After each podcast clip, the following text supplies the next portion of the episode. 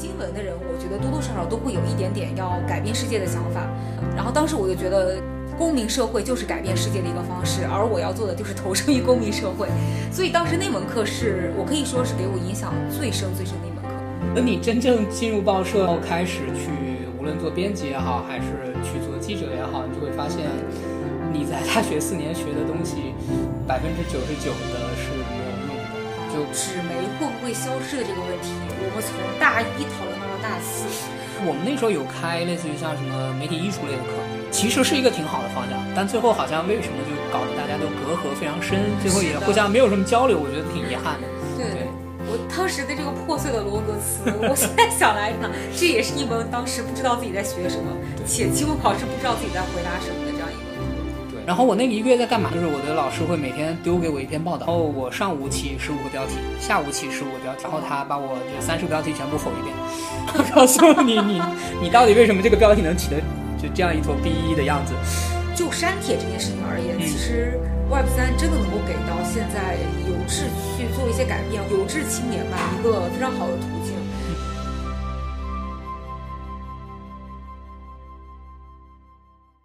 Hello，大家好，欢迎大家来到我们新一期的名字先不急播客，我是本期播客的主持思雨。那今天是我们特别特别值得纪念的一期，因为我们第一次实现了线下录制，耶！开心。嗯，那坐在我对面的就是我们大家的老朋友李彤。那李彤跟大家自我介绍一下吧。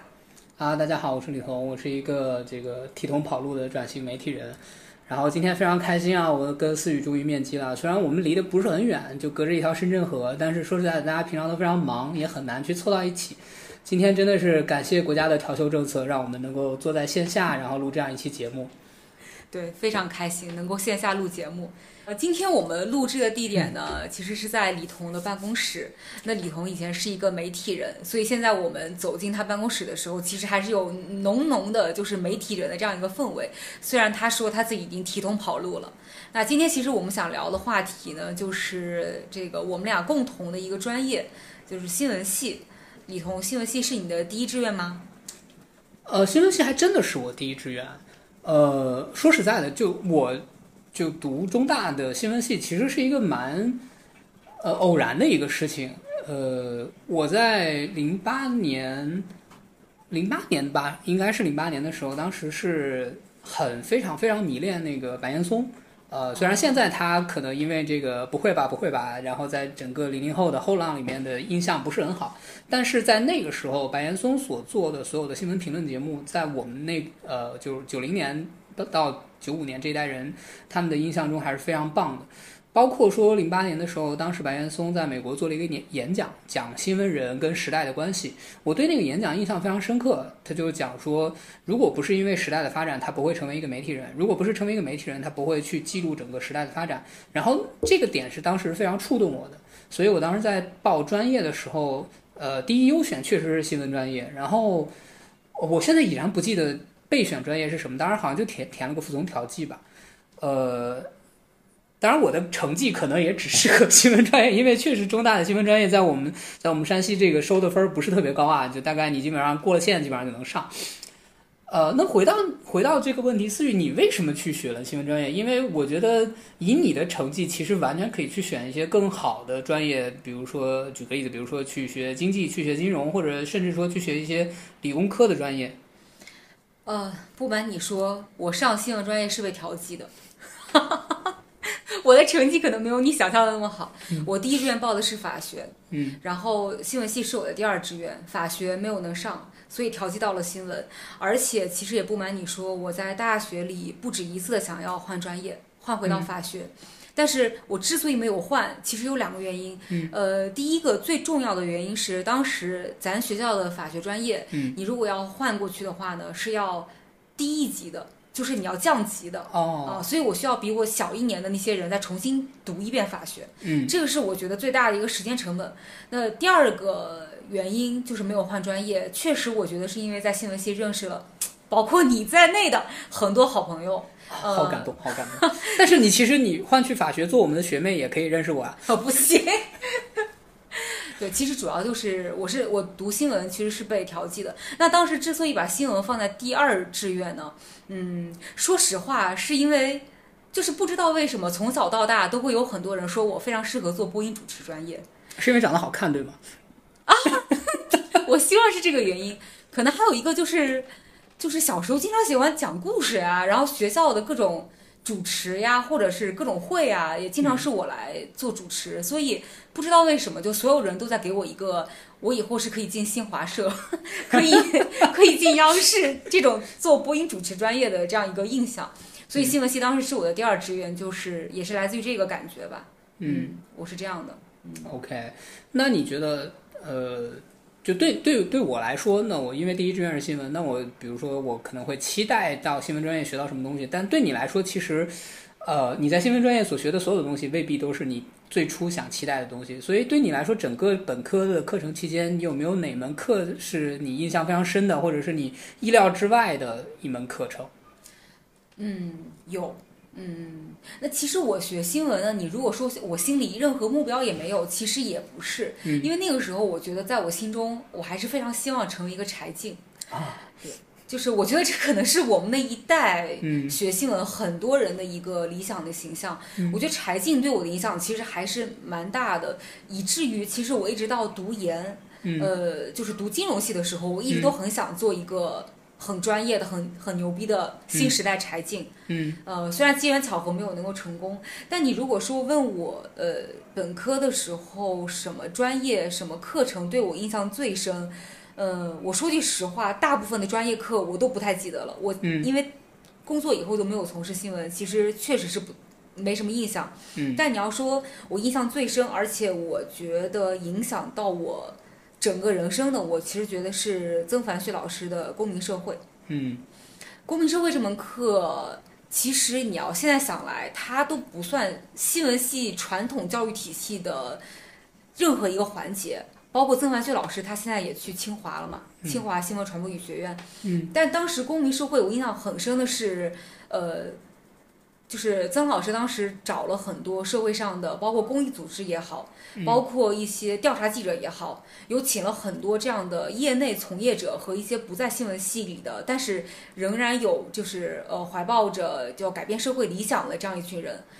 嗯，来到课堂跟我们分享一些他们自己的观点，特别是那是我人生中第一次接受到公民的这个概念，嗯，我第一次下觉得就是公民社会。其实是可以做出很多不一样的事情。那个时候，因为学新闻的人，我觉得多多少少都会有一点点要改变世界的想法啊。然后当时我就觉得，就是公民社会就是改变世界的一个方式，而我要做的就是投身于公民社会。所以当时那门课是我可以说是给我影响最深最深的一门课吧。嗯，对，公民社会这门课我也印象非常深刻。我不是说啊，因为这些这个公民记者或者是说这些公益发起人的分享，我其实对这门课印象最深刻的就是那个时候我刚大一，我还非常懵懂，我还是一只小萌新。但是在公民社会就大一的第一节公民社会课上，我记得非常清楚，是在呃国庆节之后，然后来了一个老师给我们分享什么叫科学上网。我自此对这门课印象非常深刻，这变成了我大学学会的第一门技能，就是科学上网。那回到这个课程来说，那相对于这些课程，你有没有哪一门课的作业，或者是论文，或者是这种呃，类似于像这种期末作业啊、小组作业啊之类的，是你印象会非常深刻的？嗯，我觉得。就是如果问出这个问题，在我脑子里面其实是会闪现两个两两个作业，或者是两次体验吧。嗯。呃，第一次体验就是呃，同业当时咱们都是一个小组，然后那个小组里面还有一些大概五六个人，其他的几个同学。嗯。当时我们要做的就是一本电子杂志，你还记得吗？对。那当时我和另外一个同学，现在在香港做老师的一位同学，我们俩一起去采访了，其实就是公民社会这门课当中认识的一个。同性恋社团团体的，就是组织者叫印象很深，叫豆豆。嗯，然后我们两个人跟着他们这个团体，就是跟他们一起吃饭，一起工作，然后采访他们，呃，就是大概相处了挺长一段时间，后面写出了一篇稿子。嗯，呃，我直到现在，我觉得对当时那篇稿子都还是一个非常满意的一个状态。嗯，呃，其他人说实话，大爷你们写的什么作业我已经不记得了。但是这本就是电子杂志里面，就这篇稿子我自己是印象特别特别深刻的。呃，尤其记得是因为我自己本身就是我不是一个同性恋者，但是我不知道为什么当时就是对那个社团就特别的有兴趣，可能是因为在我人生之前其实从来没有接触过，而我认为他们其实是一个需要我们去帮助他们发声和表达的一个社团，所以印象很深。当时去做这门课的时候，我爸、我妈听说我要去采访一个同性恋社团，嗯他们的反对情绪是非常强的。很担心吗？嗯，他们可能也有点担心，因为那个时候也没有男朋友，他们可能有点担心我是不是也是一个女同吧。嗯然后呢，然后，所以当时呃，我爸妈就一直在说，你为什么不去采访，比如说三农问题啊，啊、这样一些更社会主流的这样一些问题。但那个时候我也有点叛逆心理吧，嗯就他们越不让我采访这个，我就越想采访这个。嗯但最后做出一篇一篇非常我觉得可能还不错的稿子，呃，就是小小的实现了一下自我满足。那另外一个印象特别深刻的，其实是一个不是特别愉快，不就准准确说应该是非常痛苦的一个经历，就是呃另外一门课程，天哪，我已经不记得那门课程叫什么了，但那个老师就是我们的贺碧霄老师，他是一门非常学术的课，嗯。然后那门课呢，呃，我们的课外整个学期就只有一份任务，就是我们要读透书单里面的某一本书，一本就可以读透那本书，然后去写一个读书笔记，并且在期末考试的时候会问到很多关于你这对这本书的了解和这本书的一些相关的问题吧。我当时选的是福柯的知识考古学。嗯而且我印象特别深刻，我们是从我是从图书馆里借的一本竖排繁体字，大概是台版的福柯的知识考古学，呃，应该是大陆版的版本。我印象当中好像是因为翻译有点问题，嗯所以我不得已去找了台版的。但是即便是如此，那门课的这本书读的让我非常非常非常痛苦。嗯就是我今天想来，当时我花了半个学期读这本书，然而我今天回想起来，我完全不知道这本书在说什么。对，所以这门课就是我觉得是少数，我觉得天哪，我为什么可以毕业？这门课为什么可以没有挂科的这样的一个课程？哎，那大爷，你有什么你印象很深刻的小组作业，或者是呃哪门课，或者是什么体验吗？呃，说实在的，我跟你不一样，因为我毕业以后确实从事了新闻行业。然后等你真正进入报社，然后开始去无论做编辑也好，还是去做记者也好，你就会发现，你在大学四年学的东西，百分之九十九的是没有用的。就啊举个例子来说，比如说拿专业课来说，我们把专业课分成理论部分跟实践部分。嗯理论部分类似于像什么新闻传播、大众传播这样的一些理论性的东西，甚至说包括一些在理论跟实践中间的，比如说新闻伦理、新闻伦理与法治这种。然后实践的课程，比如说新闻写作、人物采访与报道，然后类似于说更精分一点的，像财经新闻写作或者是公益报道这样的东西。这些里面所学的所有的内容，大部分会分成两类，一类呢就是给你讲一篇好的报道大概是有哪些要素，或者是有哪些呃你可能要保，就是一定要去包含的东西。另外一部分呢就是记者的个人的体验，比如说像你刚刚所说的那个曾康旭老师，我印象很深，他的新闻人物采访与报道的课，很多时候讲的是他的个人的做记者的经历。他那个时候应该是在《南方人物周刊》还是在《南方周末》，我，不太记得南方。人物周刊，对对对对对。呃，但实际上，等你真正去从事媒体行业的时候，会有很大的一个区别。就首先，媒体行业它是一个很大的一个范畴。你等你进去了之后，做记者也好，做编辑也好，你都会分配到具体的条线。也就是说，你学的大部分的知识，在你的条线里面可能没有用，而你没有学到的东西，是你条线所要求的。举个例子来说，如果你从事的是法制报道，那你最好是学法律的。如果你从事的是经济报道，那你最好的是学就有一些经济的基础，而这些其实在传统的新闻课程里面其实并没有。嗯这就是导致我在真正去工作之后，会发现一个很严重的问题，就是我要从头学。嗯不光是我对于新闻业的理解是要从头去学，而是我的基本的新闻技能也是要从头去学。举个简单的例子来说，我刚刚加入南都的时候，我那个时候有差不多将近一个月嗯是不能写任何报道，或者说不能编任何稿子的。原因在于说，呃，带我的老师觉得我能力不够。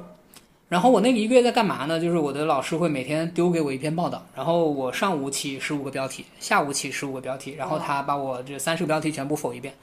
然后告诉你你你到底为什么这个标题能起的就这样一坨 B 一的样子，对，然后那个时候是非常痛苦的，你会觉得说，那我那我为什么要干这个活呢？我这四年到底学了个啥呢？对不对？我我是做新闻专业的呀，这些跟我同期进来的非新闻专业的学生。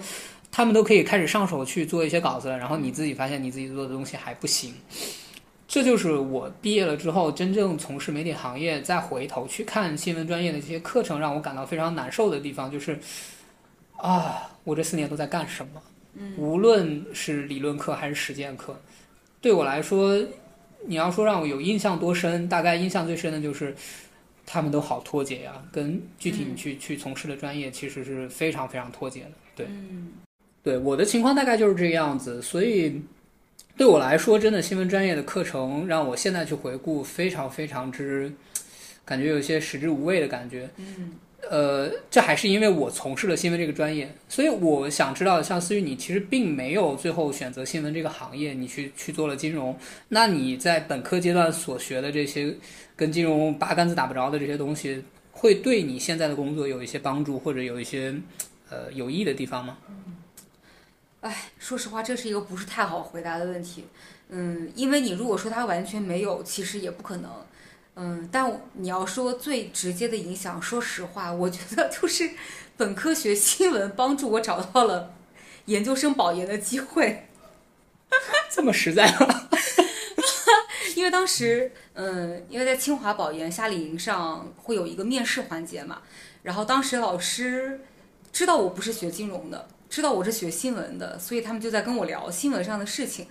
那说句实话，清华的金融老师当然是不如我一个新闻系的专业。所以当时我印象很深，在那个面试里面，我就大谈新闻专业主义，然后有点把那些老师们唬得一愣一愣的。后来我就保研进了清华的经管。对，所以但是但是你如果说。嗯，不说这么直接的帮助，你如果说现在真实的对我从业上的帮助，我说实话还是公民社会那门课。嗯，我觉得就是说，因为呃，公民社会这门课真的是在我三观还没有完全定型的过程当中，或者说在三观定型的一个关键的时期，呃，给的一个强行强心针，就是让我知道公民社会它的重要性，以及自己能为之做些什么。呃，因为其实到工作当中，如果你说技能上面的话，啊，当然会有很多领导啊，或者是同行啊，都会说，哎呀，思雨你新闻专业的，来你来写篇新闻稿吧。就是我就会在内心呼唤，哇，这不是新闻稿，这是这是宣传稿。但是工作当中肯定是不会有人去 care 这些问题的。呃，再有可能就是大家说，哎呀，你是新闻专业，那你来主持吧。我说好的，那就我来主持。那其实，也就是就是论坛型的，就是尊敬的各位来宾、女士们、先生们，就这种东西。所以其实跟学新闻也没有关系啊。呃，所以你要是真的让这样来问我的话，我觉得新闻系对我最大的帮助是在塑造三观上，而在技能上，其实跟我现在因为完全是两个不同的行业，嗯，所以肯定是没有什么影响的。但反过来说，其实也是我去清华。做金融系硕士以后，其实我反过来想，本科的有些教育里面上课的内容，比如说我们的财经新闻的这种课程，说实话，当时里面教的很多内容是不对的。嗯，但这些东西是属于，就像你刚才说的，为什么一个报社的法制记者他会需要一个学法律的人？嗯，而比如说金融记者或者说财经记者。可能如果你是一个有金融底子，然后你再进行一点新闻训练，他可能要比一个纯新闻系毕业的学生，但这不是绝对的，但他可能很大概率是比一个纯新闻系的学生来的要更好，或者他的天花板要更更高的这么一个呃状态。我觉得主要是因为那个专业基础打得够扎实，所以他会有一些至少是常识上的判断，他一定不会出错。嗯。对你说这个其实是一个普遍的一个现象，比如说，我们拿国内某这个知名的周刊，就是属于我们这个新闻专业主义一个天花板级的一个这个媒体来说，呃，据我一个去了那边工作的同事跟我说，他们每年招新的时候，他有一个这个 priority，就是他的优先级是优先招经济学和金融学的硕士。哦，是吗？啊，然后再往下是招法律，然后再往下是招一些专业的各个行业的，比如说新能源的，他可能去招一些理工科的，然后比如说去找环保的，他招一些这种环境科学的这些这些学生。最低最低的是中文，然后中文之下的是新闻，就他们就会认为说，在 媒体这个行业，如果你只是单纯的去学新闻，甚至说你新闻已经学到了研究生，就读到硕士，对于你真正去实操，其实没有什么用。呃，这个其实我觉得后来我慢慢去在工作中也发现，确实是这个样子的，就是你会在很多的一些背景知识上，比一些不同专业的同事直接被。呃，比下去非常大的一截，嗯，然后你还要从零开始去学这些东西的时候，人家已经非常容易的去上手去操作一些议题了，嗯，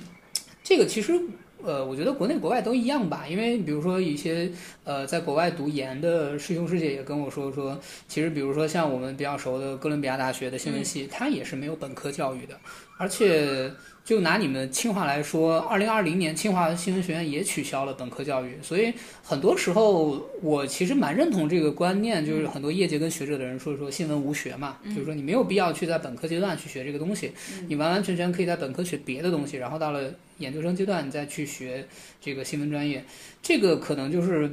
呃，一个时代的一个烙印吧，就是最早你都知道，很多新闻学院是从中文系脱离出来的。然后那个时候正赶上整个国家的这个媒体行业的一个欣欣向荣的发展，当然这个跟整个大的背景是有关的。你比如说在那个时候。就我的老东家南方报业，那个时候真的是不拘一格要记者，就是我知道有很多当年成名的记者，就做出非常多好的报道的记者。第一，他们都不是学新闻出身的；第二，他们甚至有的学历都非常低，甚至有的就是初中毕业，然后就就就来做记者，然后写的稿子也都非常好。就整个当当大的市场缺这种记者、缺媒体的时候，那可能。呃，高校就会觉得说这是一个很好的培养记者的一个路子，嗯所以等到后来整个市场化媒体饱满，就是不再需要这么多人才的时候，或者说整个新闻行业专业更加细分的时候，他可能就不太需要那么多的本科的新闻人才，是这样的。是的，嗯哎，你说这个，其实我突然想到我大学时候的状态。说实话，我当时是非常早就坚定的决定，我硕士是肯肯定要转型的，所以当时我从来就没有考过校内，就是继续。呃，就是直接读研究生，继续读新闻学这条路，从来没有想过。嗯，我印象中当时觉得大学，说实话，嗯，读新闻系其实整个人还是偏浮躁的。我实话实说，嗯，因为有很多学的内容，一方面像你刚才讲的，其实，就当然工作里面用不上，可是那个时候你并不知道。但是当时感觉那种浮躁是来自于，其实有很多东西是没有沉下心去。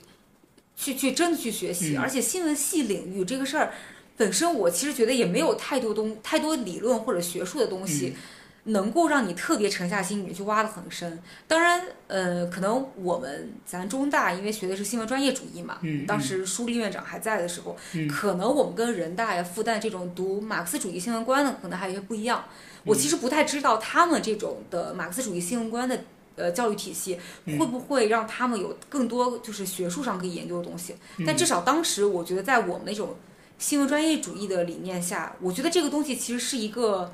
就是专业主义这个东西其实是要在实践当中你才会有感觉，因为你会有，比如说如何判断事实，如何去平衡呃不同观点之间的呃做不同观点平衡，对吧？然后你如果怎怎样平衡新闻伦理和你的职业道德之间的这样一个边界的关系，嗯。纸上谈兵，其实现在想来，感觉其实，呃，真的是没有什么用的。而且，实话说，其实我现在是很后悔，我大学的时候没有多翘一些课。哎呀，这样说其实真的有点感觉有点对不起母校。呃，毕竟我是拿了很多年奖学金的人。但是那个时候，我觉得像有一些专业课，比如说什么新闻史啊这样的内容。哦，我真的很后悔没有多去翘点这个课，去扎扎实实的去读一些就是呃基础学科的内容。我觉得那样的话，帮助可能对我自己的帮助会更大。嗯，现在想来，真的很多大学的课程，我不知道你，我就完全不记得当时都学了什么。嗯，你说的这个是一个方面啊。你比如说对我来说，你说一定要说我这四年去收获了什么东西，当然我肯定翘课比你翘得多啊，所以我拿不到奖学金。什么东西？对，我去做了很多有意思的事情，就是我自己感兴趣的事情。这也是，呃，反过来说，我会去感谢新闻学院的这样一个比较宽松的教育，它不会说像理工科这样就是考勤啊或者什么东西都抓得非常严，它会给你一些相对自由的空间，让你去探索你自己想要去做的事情。另外就是你刚刚说到的这个，你整个四年学到这些东西，感觉没有什么用。呃，这里我必须公平的去说一句，我们正好是遇到了一个非常糟糕的一个，或者是一个非常这个。特殊的一个时代，就是你在学校学的这些东西，百分之九十以上一定会跟你的新闻实践中去脱节。嗯，比如说，你可以想象一下，在过去的好多年，就是我们传统的新闻教育里面会告诉你说，我们要把这个内容写好，我们要把采访做扎扎实，我们要这个类似的相关的一些东西吧。但是，等我们一三年毕业的时候，我们进到报社，第一时间发现我们想要做的并不是这些，我们第一时间是要最快把稿子发出来。嗯，第一时间把稿子发出来。所以很多时候，我们的一些所谓的基础的一些原则，包括我们学的那些所谓经典的什么《华尔街日报》如何写新闻的，对，在最后你去做实践的时候，很难去做到，非常难去平衡。更不用说到了一六年、一七年以后，大量的媒体开始进入这个所谓短视频行业。对。啊，以我老东家来说，就是我大概在一八年的时候，跟我一个前同事聊天，他跟我说。他们现在每天是要有就记者啊，跑线的记者，每天是要有上传三个视频的这个 KPI 的。我当时听了我都惊了，我说天啊，你这个 每天上传三个视频，拿你自己手机拍吗？拍完了以后剪，剪完了以后上传到哪儿呢？就是变得非常之快，特别的快。就是你当时学的那些东西，跟你现在他们呃。要做的新闻所从事的内容有非常非常大的差距，对。但是另外一方面，你会发现有一些核心的东西其实是不会变的。比如说我们那个时候，呃，包括你说我们学到的一些新闻专业主义，包括我们说的这个什么，呃，铁肩担道义啊、妙笔著文章啊之类的这些东西。今天依然是这样的。我可以做一个简单的分享，就是去年我跟着我老板去美国出差的时候，我们去走访了一些大的新闻机构，类似于像 Washington Post 这样的，或者是一些小的这种独立媒体，比如说像 Wisconsin Watch 这样的。他们所有的这个新闻的从业者，包括主编也好、记者也好，甚至一些经营人员也好，跟我们分享的呃东西都是说如何应对谣言。如何应对互联网上的系统性的新闻造假？嗯，就是真的是我们说那个这个叫什么造谣一张嘴，然后辟谣跑断腿。对他们来说，辟谣更难。他们没有一个所谓的官方媒体，就类似于我们什么新华社啊、人民日报这样的发一个权威的消息，然后大家都信了。他们对他们没有这样一个 机构，他们只能说是不断的自己去去做这个 face check，然后发现非常难。然后他们就说说啊，我们现在就希望通过这个大数据也好，通过 AI 也好，能够自动的去溯源，把这些谣言找到，然后告诉大家这些东西不是真的。但是因为这种社交媒体的出现，他们的舆论的分化非常严重。就简单来说，就支持共和党的、支持民主党的这个分化的非常严重。当然，国内也有这种现象，但大的层面上。相对来说没有那么强的分化，嗯，这个其实是整个新闻行业目前面对的，就全全世界新闻行业都在面对这样一个问题。嗯，那你回到你的基础的新闻教育这一块能不能做？其实还是能做的。就你回过头去想这个事儿，嗯，我就在去想说，我们当时所学的这些新闻专业主义的东西，放到今天去面对这样一个新闻的危机，确实是有一些合理性，但在。具体的实操层面，我们又会面对所谓这个每天上传三条视频的这种 KPI，对，你就又很难去在实践过程中把它去落地，对，所以是一个非常矛盾的一个事情。嗯。没错，我记得当时我们读本科的时候，嗯，就是纸媒会不会消失的这个问题，我们从大一讨论到了大四。我现在想来，感觉都是非常可笑的一件事情。就是其实直到今天，纸媒都没有完全消失，但是就是半死不活的这么一个状态。但这个话题，我们真的是从大一讨论到了大四，而有一些可能，比如说。嗯，其实那个时候币圈已经在开始兴起嘛，Web 三其实已经抬头了。然后，但是我们永远讨论都是 Web 二点零，对吧？新浪对于我们未来这个媒体行业的塑造，新浪微博对于未来媒体行业的塑造，在讨论都是这些事情。所以我在想，嗯，哎，你觉得大爷就是我们这种呃教育和现实脱节的这样的情况，你觉得是呃我们现在目前的中国的新闻教育独有的情况，还是你观察到的海外的新闻的？教育他们都在教什么呢？他们有能够跟现实就是连接更紧密吗？还是说他们其实也存在很多的这种就是脱轨的这种情况？呃，其实都会有一些创新。你比如说，呃，就回到说刚刚最最最早我们说到这个新闻的本科教育的问题，它跟实际的新闻操作是脱节的。那其实我看到国内有很多新闻院校，它其实是在推这个东西。嗯你比如说我们当年。呃，应该一三一四年毕业的时候，当时我记得我们学院就跟南都当时推了一个类似于说学生记者的这样的一个，就是南都批一个版面出来，然后专门让学生记者去写稿，写完稿以后，然后给予呃这个发表，然后当时叫什么呃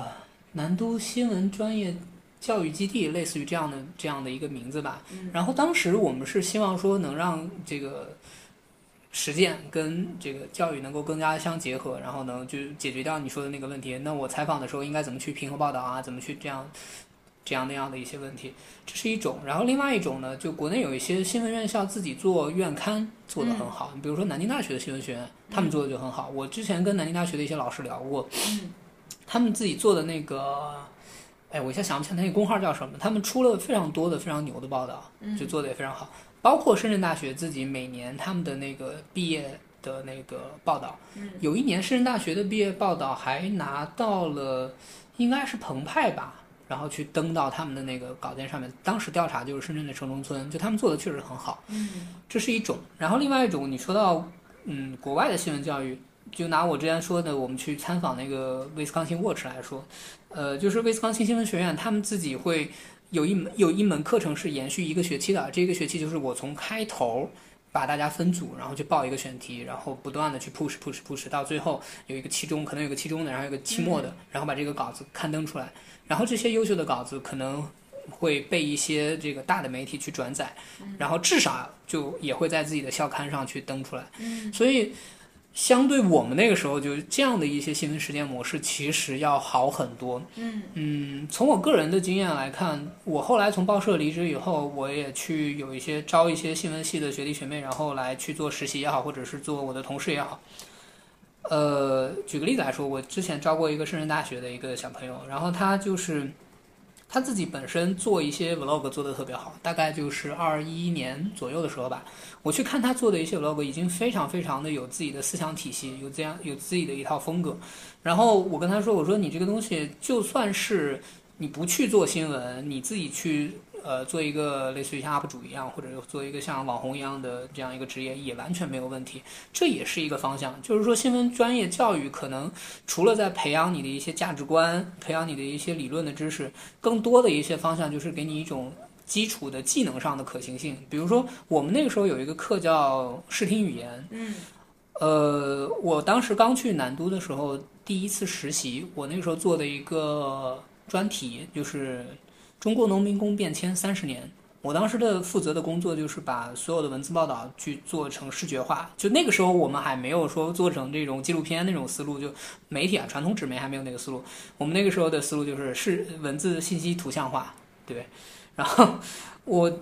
相当于是我是报社唯一一个会搞这个东西的人。然后呢，好，我就来做这个东西，然后最后把它就做成一个类似于小短片，把它去发出来。然后也也是因为这个，后来拿到了有进报社的一个机会嘛。所以我觉得这是另外一个方向，就除了第一个就是增加跟报社的联系，然后第二个就是自己做院刊，然后加强实践教育，然后第三个方向就是说我给这些新闻专业的学生去培养更多的可能的技能。嗯比如说我们那时候有开类似于像什么媒体艺术类的课，其实是一个挺好的方向，但最后好像为什么就搞得大家都隔阂非常深，最后也互相没有什么交流，我觉得挺遗憾的。对。对我当时的这个破碎的罗格斯，我现在想来，天哪，这也是一门当时不知道自己在学什么，且期末考试不知道自己在回答什么的这样一门课。对对，是这样。对我其实很遗憾的就是，我真的是一天正儿八经的记者都没有当过，所以我对于新闻行业，虽然我本科读了这个，但其实就是做记者或者说成为柴静，它嗯始终是我心中的白月光，就是 是得不到的才是最好的。就是一份非常美好的想象。嗯呃，所以就是说我为什么很多次我看 The Newsroom》，就是新闻编辑室那个美剧，嗯哎呀，真的看到热泪盈眶。嗯呃，包括有的时候我会看很多的新闻报道，而又对现在的一些新闻从业者有一种恨铁不成钢的感觉。但同时又有一些，就是我看到了一些记者他自己转型，不管是他转型自己去做公众号，嗯转型去做美妆博主，去做穿搭博主，转型去做一些财经呃财经评论员之类的这种。就是我每次看到这个，一方面为他们高兴，另外一方面又为新闻系又整个新闻行业惋惜，就是走了这样一批非常非常优秀的前媒体人。嗯，哎，那说起这个，那李李彤，你是为什么会离开现在新闻行业？哦，这个可能是一个大的环境趋势吧。就我们刚学新闻的时候，大概零八零九年，那个时候其实是中国的市场化媒体的一个巅峰。嗯就经过零三年孙志刚事件之后，然后大量的公众对于所谓的市场化媒体，类似于像南方都市报、新京报这样的媒体，开始呃觉得他们有一些舆论监督的能力，甚至能有一些改变社会的能力。但是这个事情其实走到零八年之后，就基本上往下走了。嗯嗯，这个跟大的这个国际环境有关系，也跟小的国内环境有关系。嗯然后等到我们毕业以后进入新闻行业的时候，呃，说不好听一点儿是新闻行业就市场化媒体的一个余晖，我 非常之悲惨的一个事情。对就你会发现，呃，我们会在做报道的选择上会受到越来越多的限制，然后。呃，随着这个科技的发展，随着这个社会的进步，然后我们的监管会变得越来越便利。嗯啊，监管是指对于舆论的或者说对于媒体的监管会变得越来越便利，然后我们能够去做的一些事情就会越来越小。嗯呃，这样一个情况下，其实就像你说的，如果你天天去看这个 newsroom，期望说通过做媒体来够改变一些事情的话，你就会变得非常痛苦。对，就打一份工而已嘛，对吧？没有那么没有那么多深刻的东西。在这样一个情况下，就觉得，那与其在耗在这里去浪费自己的人生，嗯，不是说在报社过得不好，我在报社过得很好。就认真来说，我觉得我那个时候在报社还属于比较上进的，因为我离职的前一年还那个提名了一个南都新闻奖吧，应该是对离职的前一年。然后我还是会去做一些创新，然后因为相对来说，南方报业它整个的体系还是比较自由的，呃，就我来说，我觉得我在南方报业这几年待下来，整个的环境也好，或者整个的这个氛围也好，对我来说是一个非常强的一个塑造。呃，一方面从我入职开始，南方报业给我的一个教育就是说，我们是一个价值共同体，而不是一个机构共同体。呃，说的白一点，就是说我们是一帮心怀理想的人，在这里一起为一个目标而奋斗。说的对白一点是这样。然后另外一个就是说，南方报业一开始给我们做入职培训的时候，会教我们两个东西，就是第一，我们坚持民主法治；第二，我们坚持市场经济。所以你就知道，当后来你的理念、你的教育理念，就所谓这个价值共同体，跟你最后想要写的东西、想要做的东西发生一些碰撞的时候，嗯你就只能非常遗憾。然后遗憾的多了呢，你就麻木了；麻木的多了呢，你就想离开了。基本上就是这个样子。嗯，嗯哎，我还记得，就是当时在咱们学咱们在学校的时候，南方周末的新年贺词，我简直每一年都会成为我们嗯 氛围经典的、广泛传颂的这种理想主义的宣言吧，就是阳光洒进窗来，洒在你的脸上，嗯。哇，那个简直是，那是零三年的献词，好像是。非。常早。嗯，而且我记得我们在新闻学在学校的时候，其实我们看的面对面焦点访谈、这种，我们拿过来作为剖析的、嗯。作为标杆案例的，其实都是在就是中国新闻的黄金年代对。所诞生的这样一个，就是你如果今天再去看焦点访谈，嗯就只能是歌颂大好的祖国的河山，对吧？嗯就是，所以确实是，我觉得对于有新闻理想，或者说想要通过新闻理想去怎么说呢，践行新闻理想，并且能够做出一些改变的有志青年来说，可能确实不是一个特别好的年代。嗯，那那大爷，其实你从新闻系，呃，从新闻专业出来以后，嗯你做过记者，然后你现在开始。呃，虽然是在另外一个不同类型的公司，但是你还是有很多在跟记者所接在跟记者接触的这样一些过程。嗯你现在观察到的新闻媒体者的一个从业的现状，或者说他们现在的一个生活状态，呃，就是不管是在夹缝中求生，嗯还是说他们可能就彻底躺平，还是说仍然想要去冲破体制，去做出一些改变，你能够观察到的这种媒体业态大概是什么样的呢？嗯，就像我刚刚说的，从一三年之后，整个的新闻环境其实，呃，就是在监管上其实会越来越严谨。然后在这样一个严格的监管之下，有一些就是想要继续去做一些突破、想要去发言的一些人，可能会自己出来做一些自媒体。呃，对你可能大概知道，呃，你可能有印象，我们当时读书的时候有一些这个所谓卓越记者驻校计划，嗯。这样一些这个当时很优秀的调查记者，然后他们在大概就是一七一八年之后吧，嗯。也就从机构媒体离开了，然后他们会自己做一些自己的公号啊，或者是做一些自己的一些东西，然后会继续对一些新闻做一些评论，或者对一些呃相关的事件做一些报道，这是一波人，然后还有一些人呢，就是踏踏实实的呃做一份工作。这个确实是确实是这样的。然后另外一些，比如说整个，呃，尤其是像珠三角、长三角这样的市场化媒体，在慢慢的去合并、去消失。比如说最早的时候，呃，上海其实有蛮多报纸，然后现在基本上也就能听见统一的声音，对吧？上海报业集团的统一的声音。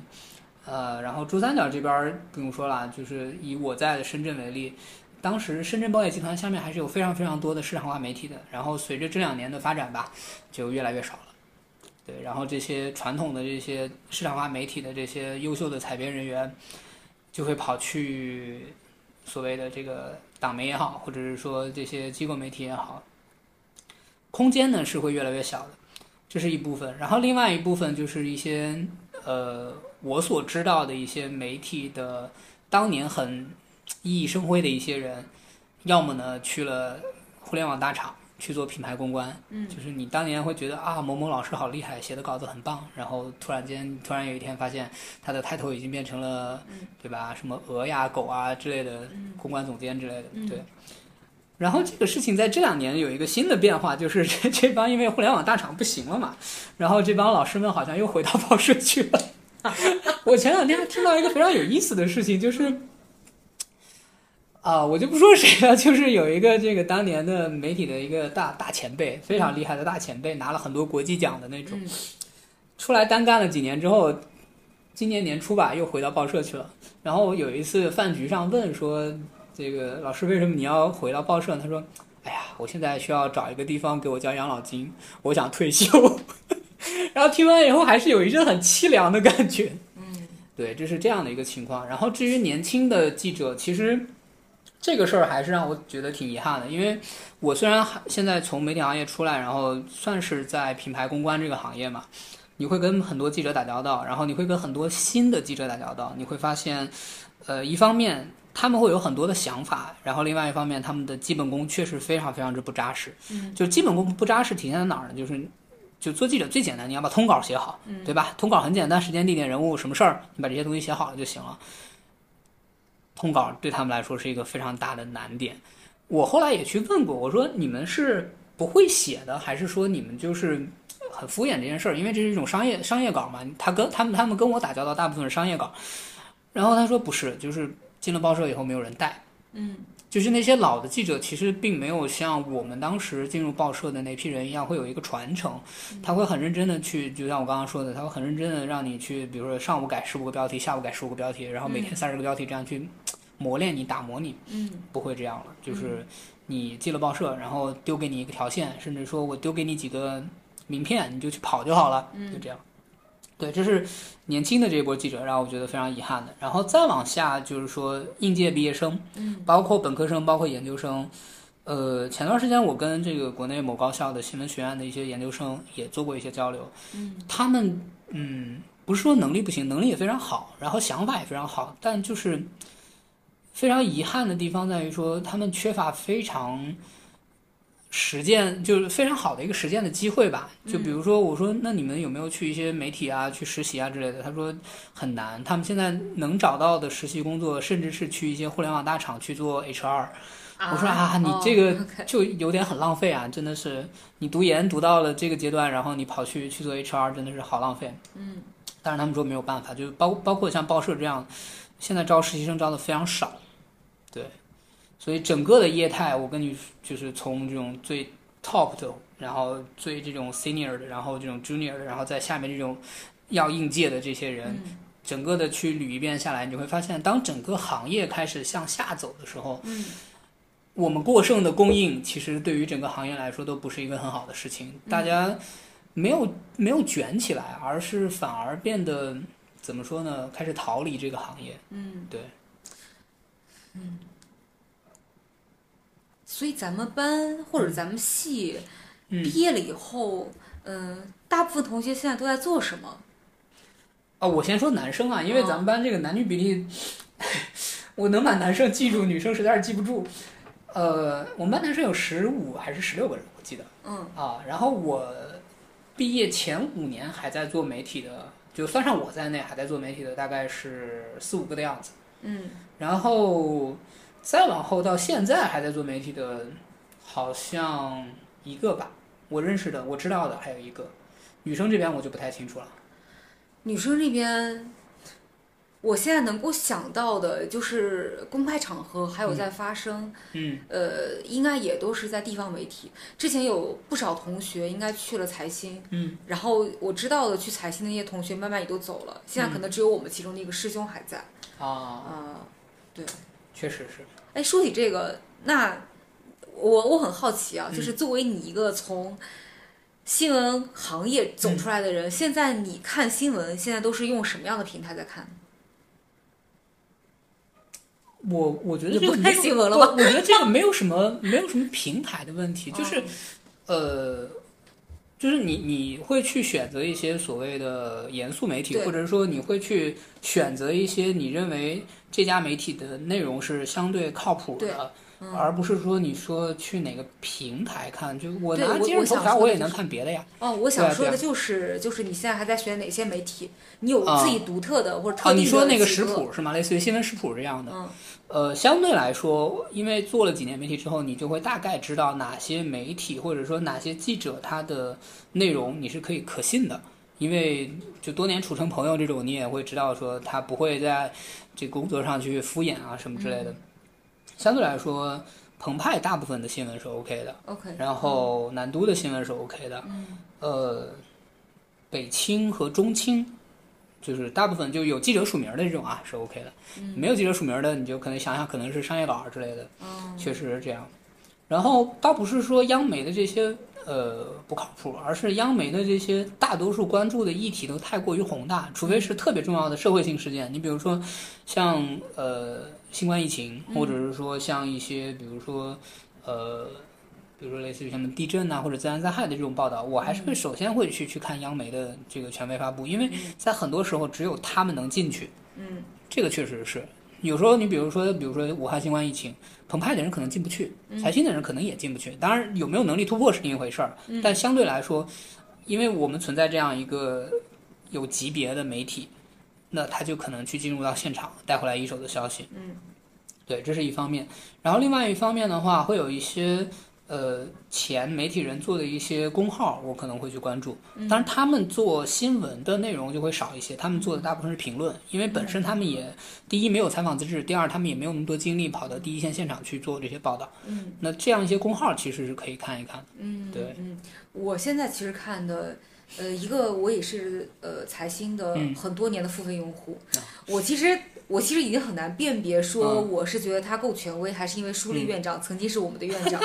所以这个是友情粉，所以我是财新很多年的付费用户。嗯，然后另外一个现在去在香港我看比较多的其实就是 Bloomberg，是我看的比较多的，因为它快，然后以及就是他每天我我订了他 newsletter，所以他每天早上会给我推送，呃，这个我就会看他的。其实我好像固定的基本上就这两个平台，像其他的不管是外媒也好，或者是国内的媒体也好，我好像都没有固定的再去看他们的新闻了。嗯，还有一个就是我觉得太多的信息现在已经不是通过这个媒体渠道再出来，对吧？比如说呃，Twitter 上的信息 真的很快，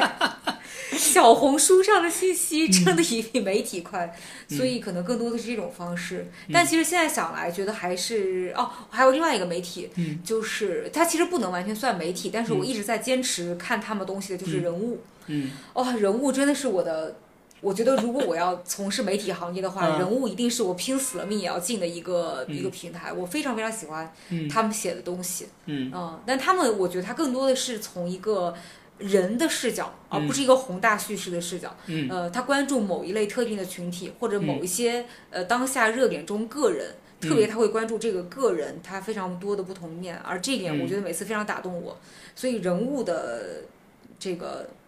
这个这个报道，或者说嗯他们写的稿子，我觉得写的非常好，我一直在看。嗯，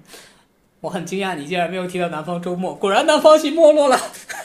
南方周末真的不看。哎，你啊说、说起这个，真的是我觉得嗯咱们大学的时候一直在看嗯南州，嗯，后来真的不看了。哎，我也不知道为什么不看了，嗯但真的没有在看。是因为南方周末付费了吗？有可能你甚至都不知道它付费了，对吧？对我都不知道它付费了，我就是单纯不看了啊。是是是，对，呃，其实这里面有一个就是你其实跟你从事的行业有关系。南方周末很多的报道跟你的行业其实没什么关系。南方周末还是更多的关注国内的一些社会议题，嗯比如说啊、这里面其实可以分享一个很有意思的东西，就是。呃，大概是一八年还是一七年，就是那个山东的那个、那个事情，就是有一个小孩儿因为妈妈被黑社会侮辱，然后就是一刀把那个黑社会的人给捅死了。呃，南州当时起了一个非常文艺的标题，叫“刺死如母者”，哦，我知道，嗯，很绕口的一个标题。然后当时网易新闻把这个南州的稿子转了之后，就变得一个非常煽情的标题，就类似于就类似于说说就把这个话讲白了嘛，就是就是你在我妈妈面前侮辱我妈妈，然后我要弄死你，就类似于这种的。然后就被的广为扩散，然后引起了社会舆论的关注。对，所以我觉得这也是另外一个问题，就是我们其实，在当时读新闻的时候，你说好，我们当时在讨论说报纸会不会消亡，其实不是的。我我当时关注的议题完全不是报纸会不会消亡，我那时候关注的是内容跟渠道哪个，就我的毕业论文是内容跟渠道哪个更重要。嗯就你知道那时候我们有一个议题就是内容为王还是渠道为王嘛？嗯对后来我就会发现说，还是渠道比较重要。就是你你首先要有一个好的渠道，然后你要你才能有流量，有流量之后，然后你的内容才能被呈现出来，才能被大家所看到。这是当时我毕业的时候的那个我的态度，我的看法，就写在我论文里面的。然后等到真正你出来去做呃新闻的时候，你就会发现，我靠，这个东西太对了。南都是最早跟今日头条合作的，就是媒体。当时各家媒体，当时我记得还有一个什么百家媒体联盟起诉今日头条，我不知道你当时还有没有对那个事有没有印象？一三年的时候，没是说今日头条当时抓取新闻源的嘛，对，他直接抓取这些新闻，然后推送，然后那个以这个环球时报、人民日报为首的一些媒体想要去告今日头条，说你你怎么能这个随便抓我的新闻呢？对不对？南都当时最早跟今日头条达成和解的，说你可以用我的内容，但是呢，你要引流给我，就是你要把这个网站跳转回我的这个当时叫奥一网吧，嗯跳转回奥一网，对，当时是帮助南都的那个官方网站，就是它它有一个叫做全球的那个网站排名，叫 Alex 排名，上升了将近两百位，哇，非常厉害。就你会发现那个流量真的非常非常重要。当然，你今天再回头去看，南都好像做了一个非常早的事情，但是起了个大早，赶了个晚集。对你现在回头去看说，好流量特别重要。嗯，我觉得还有一个就是，其实渠道嗯也某种意义上定义了它的内容生产方式，对对吧？比如说当时我记得我们那个时候火的还是 Web 二点零嘛，嗯嗯。那时候其实新浪微博刚兴起没有太久，嗯。那之前大家可能会觉得新浪微博是一个 OK 每个人都可以自己发声、可以制造内容的这样一个平台，嗯。但其实你想来，它的一百四十字，当然现在有可能扩充了，嗯。一百四十字的。当时的那样一种限制，其实就反过来决定了你这个内容里面你不能有太多的事实数据，你可能就只能你要想要更多的传播量，你就更需要就抓取人的嗯简短性的、结论性的这样一些事实性的呃这个这个内容放在里面。所以其实，嗯、就是我觉得这是媒体形态吧，就是媒体形态也好，渠道也好，反过来对内容的限制。那现在其实看来，我觉得 Web 三可能是 只就是记者们的另外一个可能性所在，对吧？我在想，就是你所要想表达的事情，你所要想要发生的，想要去观察，想要去留下评论也好，呃，观点也好的这样的事情，你上链了以后删不掉呀。这是不是完美的解决了删帖的问题？很难说，就是是这样的，就是你你我知道你想表达的意思，就是说技术的监管，当遇到了新的技术，可能会突破一些所谓的天花板，但实际上就是魔高一尺道高一丈这种事情是存在的，但是对于监管者来说，他可以用同样的办法来解决同样的问题。我我不知道你能不能理解我这个比较隐晦的一个表述，但实际上在真正的社会实践过程中，通过技术来去突破所谓的监管非常之难，非常之难。我举个例子来说吧，就比如说我们最早的时候，希望这个呃，我们有一个词叫异地监督，异地监督理论上或者说在法理上来说是不允许的。我们最早的时候希望通过这个异地办报来实现异地监督。嗯，你可能不太清楚这个这段历史，我可以简单描述一下。就是当时南方都市报为了去拓展自己的新闻版图，跟云南信息时报就入股云南信息时报，嗯，然后新京报也是当时新办的一家媒体，就原来没有新京报这家媒体，当时是跟呃。北京的哪家媒体合办的？就新办了《新京报》，然后当时还有一个叫《江淮时报》还是《江淮晨报》，在你们江苏那边那家媒体，这些都是南方都市报为了突破异地监督来去做的一些尝试，然后没有然后了，就最后迫使南方都市报把这些股份全部都卖掉，就这这些当时的基干的那些优秀的编辑啊、优秀的记者都被派驻到当地，然后去做当地的监督报道，最后这些全部都不了了之了。嗯。另外一个可以去分享的例子，就是在去年到今年，有一些呃，可能你之前听都没有听说过的一些媒体，突然就异军崛起了，类似于什么上游新闻、九派新闻，他们是通过什么来去异军崛起呢？是通过这个短视频平台，抖音也好，快手也好，或者是说视频号也好，他们去做的一些异地监督的东西是怎么做呢？开局一张图，剩下全靠编，就是。拿一张网图，然后上来说据网传什么什么什么事情，但是因为他们有大量的流量，这样的话就能吸引很多的媒体去后续去跟进，然后迫使当地就是事件发生地的各方，包括政府也好，包括事件参与方也好，去做一些回应。这个让我看到了一些很有意思的东西，但是反过来说，它会导致一个结果，就是很少有人能够做到严谨的事实核查。嗯，就是我刚刚说的据网传什么什么什么东西。嗯，对，就这个东西。你你你往后去推到一个极致，就是那网信办说好，那我们要严格的控制这种没有事实核查的这些这这些假新闻。其实这个已经已经在有了，已经应该是在上周吧，网信办已经开始约谈各个平台了。嗯，就是这种消息你要尽量的去删掉也好，或者要去把关也好。也就是说，每一次当这些媒体想要做一些突破和尝试绕过监管者的时候，其实对监管者来说很好去解决。就包括你说的这个 Web 三点零，不存在说解决不了的问题。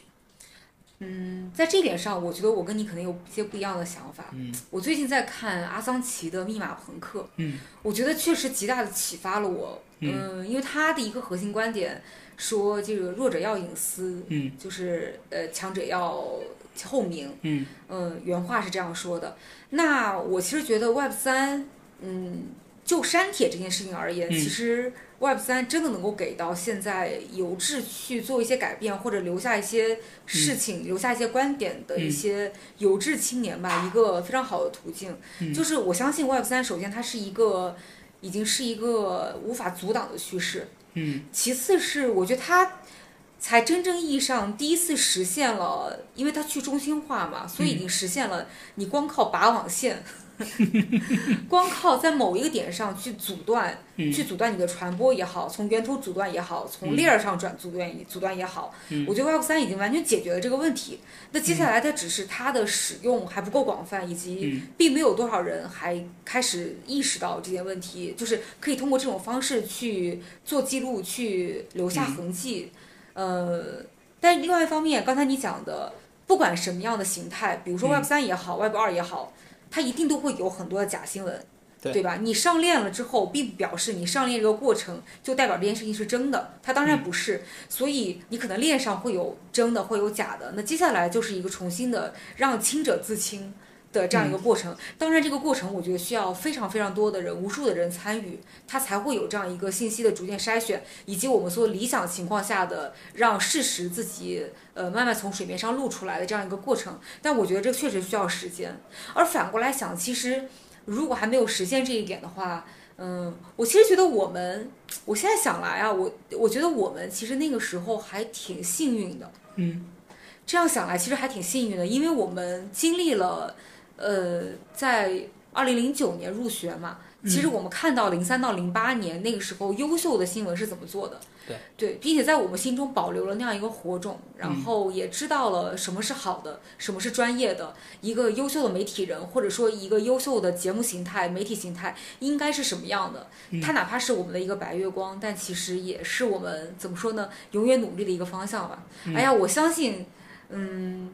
新闻系的重要性还是会 随着时间的推移逐渐逐渐起来的，只不过可能我们需要一些更多的依靠技术去托起这片天，我是这么觉得的。我觉得技术是可以帮助这个问题去有所解决的。我在这个事情上的看法，觉得技术反而不是最重要的，因为技术是可以，就是它没有一个好和坏之分，就技术它是两面性的。对。但你比如说新闻系的重要性，或者说新闻学、新闻专业的重要性，其实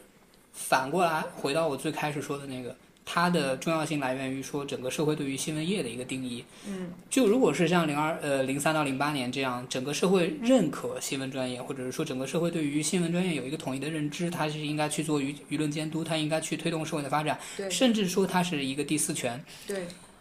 那整个新闻专业就会有意义。如果反过来，我们把新闻业的意义放低，把新闻业等同于，比如说宣传，等同于舆论控制，等同于一些其他的东西，那我觉得你再去强调新闻专业或者新闻专业主义，就就没有什么意义。嗯，所以我在我看来，就技术真的是不重要。技术说实在的，如果需要技术，随时可以拿来用。但如果整个社会或者说整个整个，呃。应该就是整个社会的期望对他没有那么高，那新闻专业的意义就在于说，啊，多招几个学生，增加一些就业率，然后大家都能有一个光明的未来。没错，就是现在想来，其实对于我们的下一辈的呃弟弟妹妹们来说，其实如果前面没有一个像。柴静、像王志、像你爱的白岩松那一辈的老一代的新闻人，就他们曾经做出过非常专业和优秀的作品的时候，其实你确实很难有一个吸引到他们的一个点，能够让源源不断的优秀的人才能够进入到这个行业。对，呃，对吧？因为整个社会大家都在觉得这是一个新闻无学，嗯，甚至于觉得现在已经没有什么真的所谓的新闻。嗯，如果已经是这样对它一个定义的话，恐怕这个专业可能目前来看，现在就是也是一个怎么说呢？向下循向下螺旋循环的这么一个过程。对，嗯确实是这样。就像刚刚我们说的，如果连媒体自己都不喜欢去招学新闻的人，嗯，对吧？我优先去招学金融的、学法律的、学别的什么的。没错。那去。新闻专业自己培养的东西又有什么意义呢？没错，没错，是这样。天哪，聊到这儿，为什么感觉看上去非常的伤感，那么的伤感？哎呀，但这个时候呢，那么在节目的最后，可能想要热情的推荐我们的所有听众朋友们，嗯，去关注一部美剧，叫做《The Newsroom》。对，非常遗憾的是，这部美剧现在已经在国内看不到了。但是我相信，优秀的这个。这个年轻一代一定会通过各种方式能够看到这样一部优秀的美剧。对，大家科学上网。是的，科学上网。那我想，可能 The Newsroom 里面所表达的理念和工作方式，可能也是我们心中的白月光，就是我们最希望一个优秀的媒体能够有的这个真实的样子吧。嗯，OK，好，感谢大家今天的收听，在这个五一调休堵在路上的同志们，可以好好的。放松一下，祝大家有一个愉快的假期，谢谢，谢谢大家，我们下期再见，拜拜。